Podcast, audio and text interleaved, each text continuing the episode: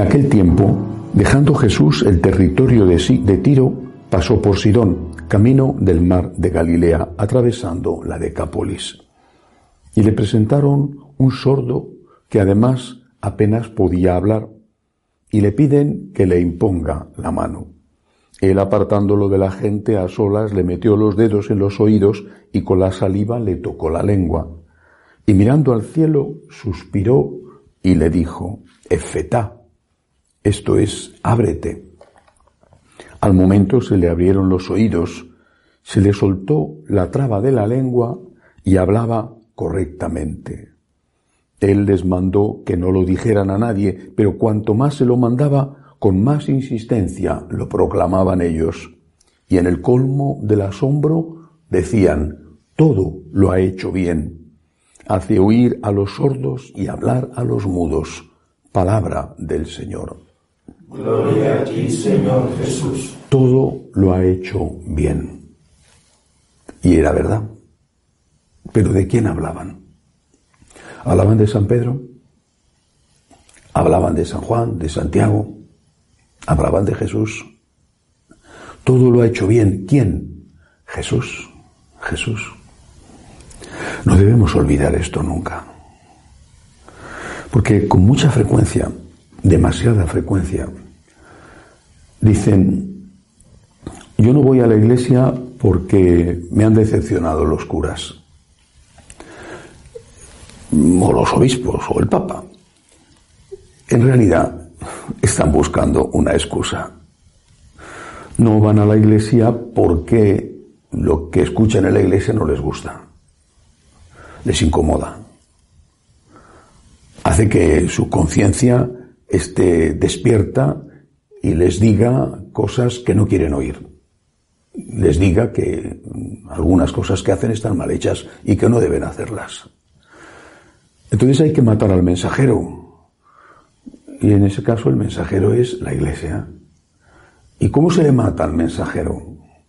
Es curioso que dos sangrientos dictadores, como fueron Hitler y Stalin, coincidieran en el mismo método.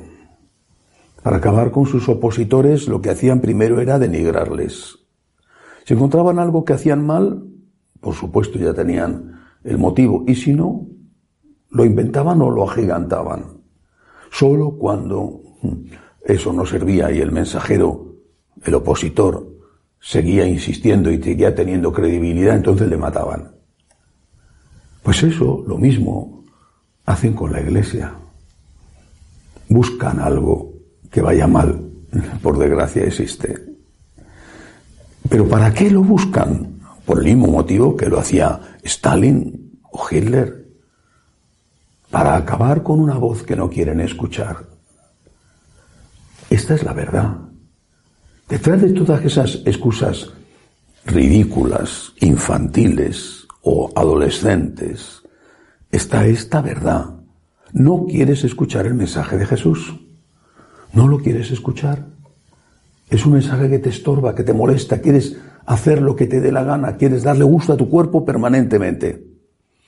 Y entonces tienes que matar al mensajero. Y dices, es que no voy a la iglesia porque los curas son muy malos.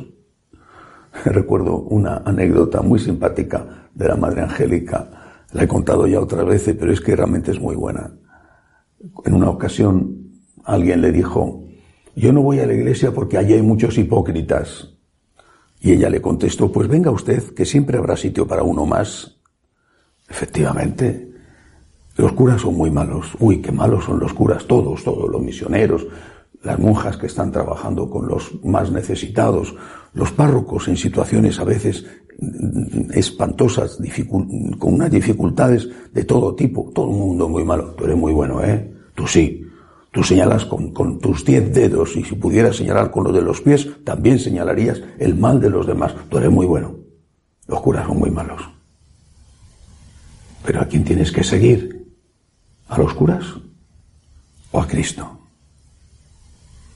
¿Te ha, desengañado Cristo? ¿Hizo algo malo Jesucristo? ¿Hizo algo que no te gustó? ¿Cometió algún pecado? El Cristo de la cruz, que muere perdonando a sus enemigos, ¿te ha decepcionado? ¿Qué querías? ¿Que hubiera pedido sangrienta venganza?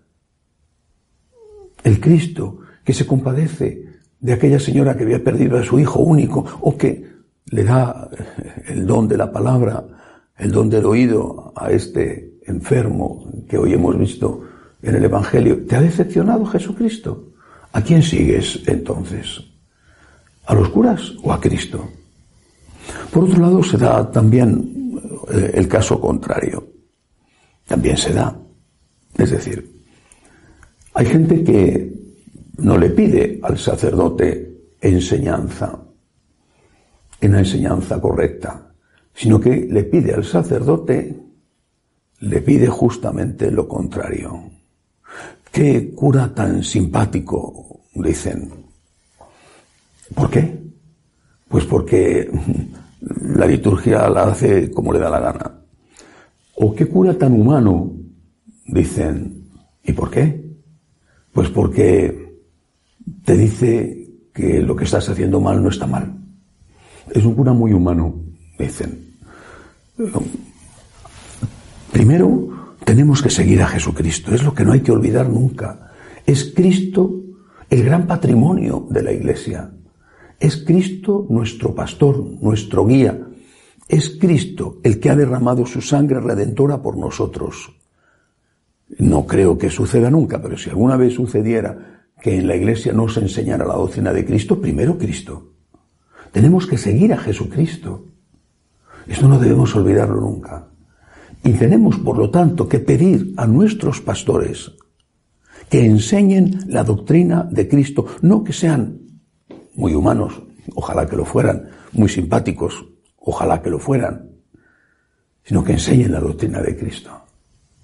Y que ellos también sigan ese camino de Jesucristo, que ellos también sigan a Jesucristo intentando practicar su doctrina. De lo contrario, hacemos de la Iglesia un club o un partido político, una asociación donde ya no importa la verdad, sino que importa la popularidad. Es popular porque dice lo que, lo que gusta escuchar, lo políticamente correcto. Es Jesucristo el que todo lo hizo bien, solo Él y la Virgen María, nuestra Madre Inmaculada.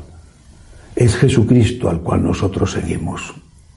Él no nos ha engañado, Él no nos ha decepcionado, y estamos en la iglesia porque la iglesia es el cuerpo místico de Cristo cuya cabeza es Cristo.